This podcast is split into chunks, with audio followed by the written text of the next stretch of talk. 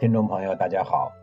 对中外历史进行全新解读的《一百个影响历史的小人物》正式上线了，欢迎大家点击收听。上一集里，我讲到了处于周王朝贵族集团里第三位的卿大夫，以及孔子、老子、柏拉图等人类巨星的事儿。在这一集里，我给您讲述处于周王朝贵族集团里第四位的，也就是最后一位的士士兵的士。在中国诞生士这个阶层的时候，巧合的是，在中世纪的欧洲也诞生了一个职业使命和中国的士差别不大的贵族群体，区别是他们叫骑士。士是怎么诞生的？其实呀，没有什么特别之处，更不是什么高科技的发明，就是根据需求自然诞生的，如同商品市场有了市场需求，就会诞生相应的产品，就这么简单。前面几集里说过，周天子也好，诸侯国君也好，大夫们也好，他们都是处于金字塔塔尖的上流人物。这些世袭的、含着金汤勺出生的、娇生惯养的贵族们，他们的城堡、庄园谁来保护？他们的金银财宝、绫罗绸缎、美女美食谁来保护？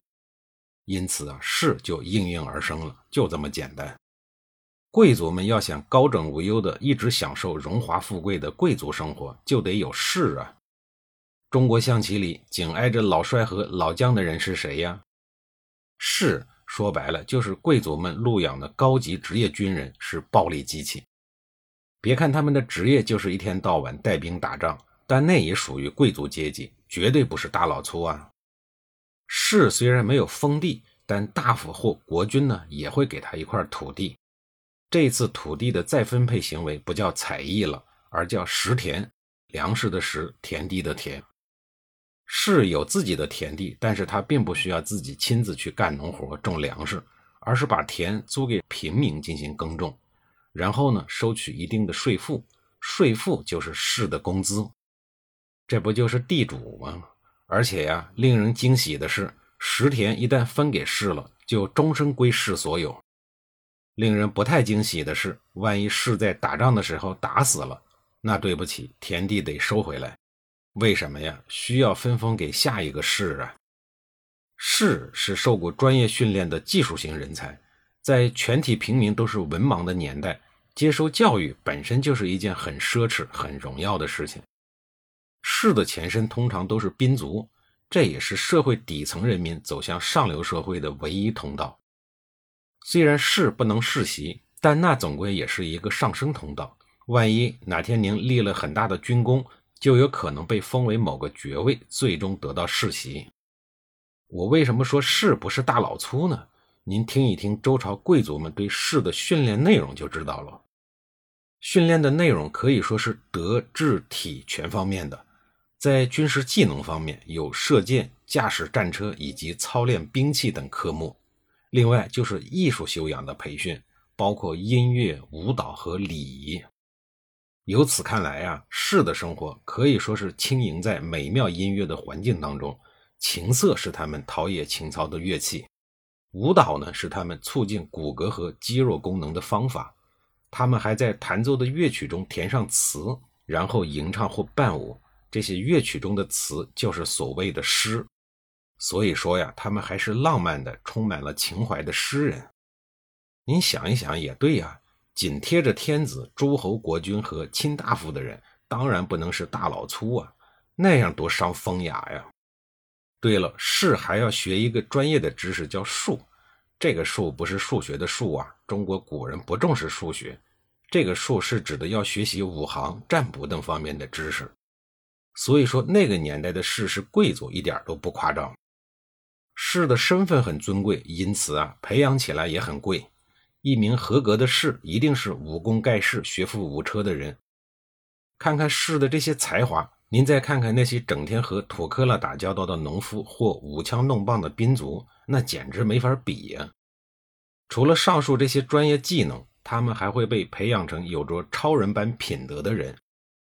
他们的人生信条主要就是忠勇和支持。把责任与荣耀看得重于一切，在危难的时候，他们不惜用生命做孤注来抵抗无可奈何的命运。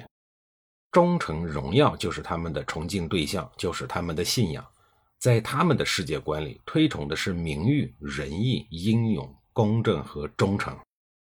在男人精神层面里，有关士的精神是贯穿全人类整个发展过程的，无论是古往今来，还是放眼海内外，均不出其外。日本有武士精神，他们效忠的是天皇；中国有侠盗精神，他们效忠的是天。以及老天爷确定的道德准则，即所谓的替天行道。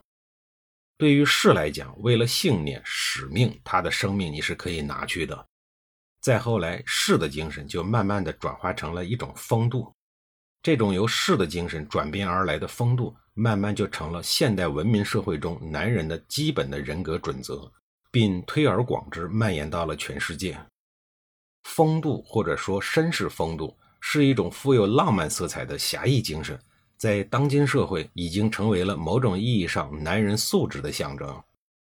男人的内心深处如果有了士的精神，无论身处什么环境，都不会抛弃正义感，就不会让自私、贪婪、自暴自弃等邪恶的力量侵犯到内心的深处。作为一个男人，是需要士的精神、士的风度的。说完了中国的士，我再说一说西方的骑士。职能使命都是一样的士，为什么西方的就叫骑士呢？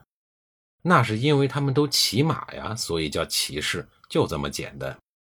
马的重要性在西方人的世界观里，那可太重要了，可以说是贯穿整个西方文明，从神话谱系到现实生活都占据了重要的位置。在希腊神话中，马的地位仅次于波塞冬、阿波罗等各级大咖。但在中国的神话谱系里，马呀还不如猪。您看看猪八戒是不是排在了沙僧的前面，白龙马排在了沙僧的后面？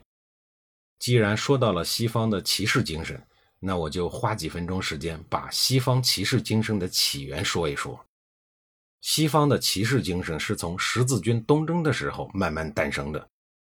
十字军东征开始呢，就是为了理想而战斗。他们要保卫上帝，保卫领地，保卫女人，重义轻生，为了心中的理想、荣耀而战斗的精神，这就是骑士精神。只是呢，后来去的次数多了，打出来的好处多了以后啊，这战斗的性质就变了，变成了打砸抢了。西方的骑士精神和骑士团虽然不是承接的关系，但他们的精神是一样的，都是为了理想，为了荣誉，至少刚开始都是一样的。这里呢，我就花几分钟时间说一说西方三大著名的骑士团。第一个是圣殿骑士团，它的全名为基督和所罗门圣殿的贫苦骑士团，它是法国中世纪时期天主教的军事组织。圣殿骑士团驻扎在耶路撒冷所罗门圣殿的遗址上，负责保卫圣地，因此而得名。在政治上，圣殿骑士团只对宗教负责。其他任何的世俗政权都无权指挥他。在经济上，圣殿骑士团不仅享有免税的特权，而且还有权在自己的领地上收取税赋。教廷赋予的特权使圣殿骑士团在短短的几十年内便发展成一个强大而且富有的组织。此后，圣殿骑士团成为了罗马教廷拥有的最可靠的军事及经济力量。圣殿骑士团后来发展的越来越大，在欧洲各地都有城堡用来储存别人委托他们保管的财富。他们还发行银票，做着类似银行一样的生意。树大招风啊！法国国王菲利普四世想尽办法给他们罗织罪名，甚至还说他们搞同性恋。正所谓欲将其罪，何患无辞？最后，国王下令查抄了骑士团在法国的全部财产。从此以后，整个圣殿骑士团的势力慢慢的就全都被打压下去了，最后消失殆尽。另外一个著名的是医院骑士团，是由一名法国贵族和几名同伴在耶路撒冷圣约翰教堂附近的医院里成立的。主要的目的呢是照料伤病者和朝圣者，然后呢开一个小旅馆，做点小生意。由于政局很不稳定，治安又很糟糕，不得不成立一个武装组织来保护自己的生意。这就是医院骑士团的雏形。他们的信仰是守卫信仰，援助苦难。后来十字军失败了以后，在奥斯曼土耳其帝国的禁逼之下，所有的骑士团都被打跑了，当然也包括医院骑士团。他们跑回到欧洲以后，去了一个叫马耳他岛的地方，后来他们改名为马耳他岛骑士团国。在马耳他岛，这帮人也没过上几天安宁的日子，又被拿破仑给打跑了。战败的骑士团被打的实在没地方去，就跑去找教皇。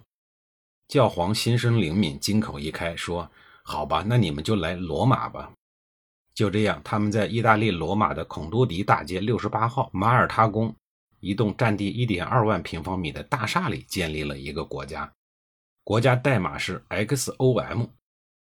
目前呢，马耳他骑士团还是联合国大会观察员。要想上升一个级别，成为联合国观察员国，这个极为富有但只有几十个国民的微型国家，还有很长的路要走。最后一个著名的骑士团叫条顿骑士团，他们的成员基本为德意志的贵族组成，他们的口号是帮助、救治、守卫。条顿骑士团是三大骑士团中建立时间最晚的一个。但却是影响力最大的一个。十字军时代，条顿骑士团也和上面的两个骑士团一样，也是驻扎在耶路撒冷，主要负责迎接来耶路撒冷朝圣的日耳曼人。那个时候，这个世界上呀还没有德国这个国家，因为条顿骑士团勇敢善战，作风优良，就成了日耳曼人在耶路撒冷的忠实后盾。十字军失败以后，条顿骑士团也回到了欧洲。成为了欧洲一带很强大的武装势力，在教皇的撑腰下，一度比很多小的公国实力都要强，时不时就和周边的国家打一点小规模的仗。不过最大的一次仗，竟然是和咱们中国的蒙古人打的。只可惜啊，一万多条顿骑士团主力被蒙古骑兵全歼，剩下的呢，全都流散到了欧洲的各地。这蒙古就那样。率领大军不远万里到中东、到欧洲去，然后呢就开始杀人抢劫。完成了这些日常工作以后，又会主动的回到蒙古草原，继续过风吹草低见牛羊的生活，从来没有想过要统治这些地方。蒙古人回去以后，条顿骑士团又萌发了新的生命，复活了。最后，这个骑士团就变成了普鲁士，团长变成了普鲁士的国王。所有普鲁士的军事传统、军人世家、骑士精神、贵族精神等等，都是从条顿骑士团传承下来的。再后来，普鲁士就统一了德国，条顿骑士团的旗帜就成了德国国防军的旗帜。一直到今天，德国的飞机、坦克、军服上印的依然是条顿骑士团的铁十字，可见它的影响是多么的深厚。说完了西方的骑士、骑士团。而我们中国的周朝贵族集团里的四个阶层，也就是天子、诸侯、卿大夫、士，也全都讲完了。